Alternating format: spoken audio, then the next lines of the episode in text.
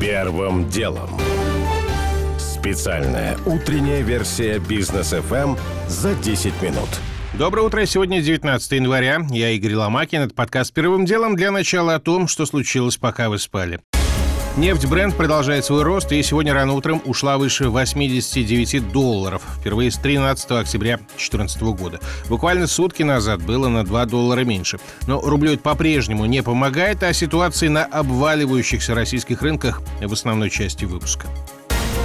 Появление новых штаммов коронавируса предрек глава ВОЗ Тедрос Гебрейсус. По его словам, пандемия еще даже не приблизилась к концу. И что хотя в среднем пациенты с омикроном легче переносят заболевание, этот вариант все равно приводит к госпитализациям и смерти. Согласно опубликованным сегодня данным ВОЗ, за неделю заболеваемость ковидом в мире выросла на 20%, а число летальных исходов на 4%.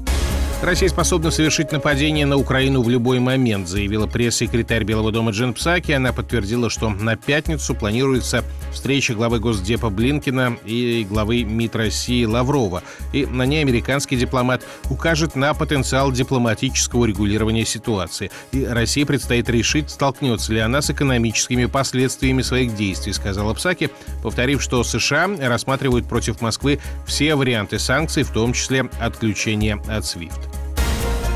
Перед судом за организацию убийств вскоре предстанет сын бывшего замгенпрокурора России Ивана Кондрата Николай Кондрат. Как пишет коммерсант, в отношении молодого человека завершено расследование. Следствие считает, что второкурсник юрфака МГУ заказал знакомому убийство своего водителя, а также готовил покушение на двух бизнесменов, а также на судью Московского арбитражного суда Елену Махалкину, которую, кстати, предполагалось застрелить из арбалета. Защита все обвинения в адрес Николая Кондрата называет вымыслом. Резкий рост числа преступлений, связанных со взятками, зафиксирован в России за прошлый год. Прибавка составила почти 28%, следует из данных МВД. При этом из 18 тысяч таких преступлений более 5 тысяч приходились на факты получения взятки, почти 4,5 тысячи на дачу взятки, более 2 тысяч на посредничество. Также, по информации МВД, в России в прошлом году зарегистрировано более 35 тысяч преступлений коррупционной направленности, и это почти на 14% больше, чем было годом ранее. Первым делом. К основным темам российские власти объявили о существенных изменениях в работе системы здравоохранения из-за быстрого распространения омикрона. Самое заметное – дистанционное оформление больничных, расширение перечня услуг телемедицины и, конечно, сокращение срока карантина сразу вдвое до 7 дней. Главный врач МЦ клиника К плюс 31 Борис Чурадзе с учетом особенностей нового штамма нововведение одобряет существенно меньше пациентов, по-видимому, в 2-3 раза меньше пациентов будут требовать и требуют госпитализации и меньше тяжелых форм. Поэтому основная нагрузка ложится на амбулаторное звено здравоохранения. И оформляя дистанционно листок нетрудоспособности и вообще переводя многие случаи в рамки телемедицины, мы таким образом экономим ресурсы амбулаторного звена и расширяем возможности системы здравоохранения. Поэтому я бы поддержал, конечно, эту инициативу и считаю, что она своевременна. По состоянию на вчерашний день в России была выявлена 31 тысяча случаев заражения. Это на 10 тысяч меньше, чем было на пике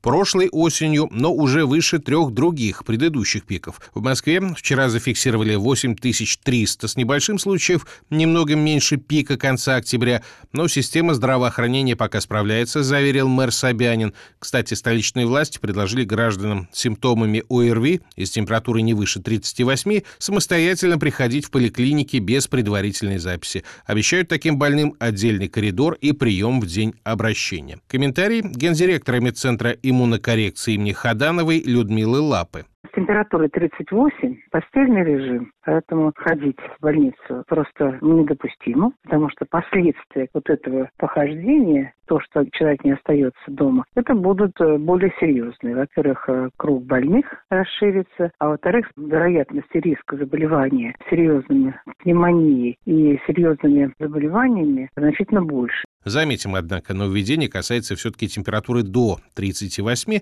но что касается обещанных в поликлиниках отдельных коридоров, то это, конечно, хорошо, но в транспорте, идущем до этих клиник, таких коридоров для больных точно не будет. Первым делом. Сергей Лавров встретился в Москве с прилетевшей из Киева новой главой МИД Германии Анной Леной Бербак. И она не продемонстрировала ранее почти рутинной приверженности Берлина Минским соглашениям. Теперь и Германия ведет с Москвой разговор исключительно на тему так называемой деэскалации вокруг Украины. Уже после этих переговоров стало известно, что на пятницу в Женеве намечена встреча главы Госдеп США Энтони Блинкина и Сергея Лаврова. Но перед этим, как и Бербак, американский госсекретарь посетит украинскую столицу, комментирует Георгий Бофт. Помимо заверений в поддержке со стороны США суверенитета и территориальной целостности Украины, можно ожидать обещаний увеличения военной помощи, в том числе поставок вооружений, включая, возможно, средства ПВО. Отдельно пройдет встреча с персоналом посольства США для обсуждения действий на случай непредвиденных обстоятельств. Звучит тревожно. Так что тема якобы готовящегося российского вторжения тут заранее и сознательно обозначена. Из Киева Блинкин отправится в Берлин на встречу с коллегами по так называемой трансатлантической четверке из ФРГ, Великобритании и Франции. Анонс звучит грозно. В повестке меры противодействия агрессии России и выработка совместных ответных действий, включая жесткие санкции. Выразится ли это в предъявлении Москве нового ультиматума, или же будут сформулированы некие более конструктивные предложения, учитывающие ее озабоченности, может проясниться уже 21 января, когда в Женеве может пройти встреча Блинкина с Сергеем Лавровым. Сам факт повышения уровня переговоров после того, как они провалились на уровне замминистров, можно воспринять с настороженным оптимизмом. Однако хоть какой-то существенный прорыв возможен лишь на высшем уровне, на котором все же чаще не предъявляют ультиматумы, это работа подчиненных, а договариваются о мире или хотя бы перемирии. Созвонятся ли Путин с Байденом, чтобы остановить сползание к немаленькой войне с неизвестной победоносностью? Георгий Бофт. Первым делом. Ну а пока на фоне геополитики и страхов перед новыми американскими санкциями, в том числе в отношении российских банков, наш фондовый рынок жестоко лихорадит. Распродажи с прошлого четверга, и за 4 дня наши индексы уже растеряли до 15%. Только за вчерашний день. Индекс РТС потерял 7,3%, индекс Мосбиржи 6,5%. А лидер падения Сбер, он потерял в цене за 4 дня 20%, из них 9 только за вчера. При том, что на прошлой неделе банк отчитал отчитался о рекордных прибылях. Панике, правда, поддались не все. Вот что говорит частный инвестор Александр из Петербурга. Я не собираюсь сейчас продавать что-то просто потому, что это упало. У меня стратегия совершенно другая, и я сейчас только докупаю себе активы. Вот Сбербанк сегодня привилегированных акций докупил себе неплохое количество. Сбербанк за 2021 год заработал какую-то огромную кучу денег, больше 1 триллиона рублей, 1,2 триллиона рублей, по-моему. Значит, что он должен по своей дивидендной политике заплатить очень неплохие дивиденды в мае этого года, а мая уже вот очень близко. И под это дело я, конечно же, с радостью докупал, и я даже не представлял себе буквально месяц назад, что появится еще такое окно перед дивидендным сезоном, когда можно по таким привлекательным ценам активы российские покупать. Падают не только банки, банки, например, «Газпром» и «Роснефть», только за вчерашний день потеряли около 8%, опять же, на страхах, что американские санкции ударят по нашему нефтегазовому сектору. При этом цены на нефть в мире продолжают расти. Я уже сказал в начале выпуска, сегодня пробита отметка в 89 долларов.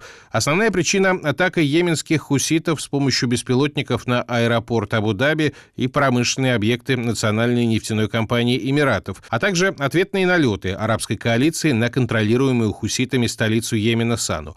Но есть ли в спросе цен российский фактор? Об этом мы спросили ведущего аналитика Фонда нацэнергобезопасности Игоря Юшкова. Конечно, все опасаются, что если будет нарастать конфликтность между Россией и Соединенными Штатами, что Соединенные Штаты прежде всего ведут санкции против России, которые помешают инвестировать в новые проекты, помешают России добывать либо продавать нефть. И, соответственно, ограничится предложение со стороны одного из основных производителей нефти от России. И это тоже приведет к дефициту, поэтому это рынок нервирует и толкает тоже цены на нефть вверх. Но насколько реалистичны эти планы и когда они, в общем-то, сбудутся, потому что даже при введении санкций, а мы понимаем, что США не будут вводить санкции, запрещающие покупать российскую нефть, потому что это будет мировой энергетический кризис, цены будут за 300 долларов за баррель и так далее. Никто просто выполнять эти ограничения не будет. Слишком большой Россия производитель.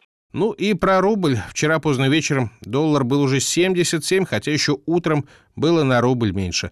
А всего неделю назад курс составлял 74,5. Евро тогда же был 85,5, теперь выше 87.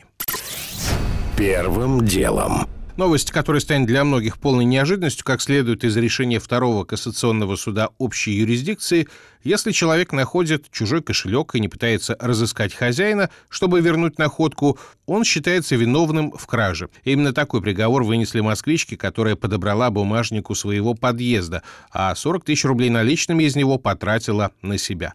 В итоге женщину нашли, суд обязал ее вернуть хозяину и эти деньги, и еще заплатить штраф 25 тысяч. Впрочем, юристов новость не удивляет. Вот комментарий председателя коллегии адвокатов «Ваш юридический поверенный» Константин Тропоидзе. Это ситуация, которая однозначно трактуется и судами, и законом. Ровно с того момента, как человек подбирает кошелек, имущество или какой-то другой предмет, принадлежащий не ему, он должен предпринять все меры для нахождения его владельца. Если он этого не сделал, то его могут обвинить в краже. Совет очень простой. Если вы взяли имущество, ваша задача в бюро находок обратиться или в ближайший полицейский участок или к полицейскому. Обязаны будете составить документы, расписаться, пояснить, где и когда вы нашли. Либо не трогать имущество, может быть, его хозяин оставил, вспомнит, вернется. Последний совет, пожалуй, самый разумный, тем более с учетом всяческого рода подстав и тем более в эпоху пандемии.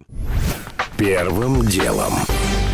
Уже не успеваю рассказать подробно о том, как телеграм-канал Мэш опубликовал фото московского дома, где купила квартиру монеточка, и теперь певица говорит, что ей придется продать это жилье.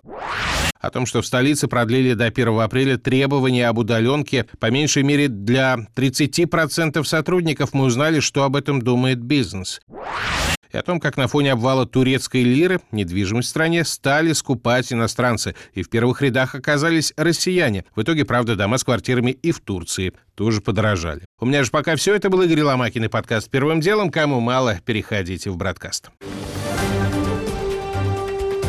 Первым делом. Специальная утренняя версия бизнес FM за 10 минут.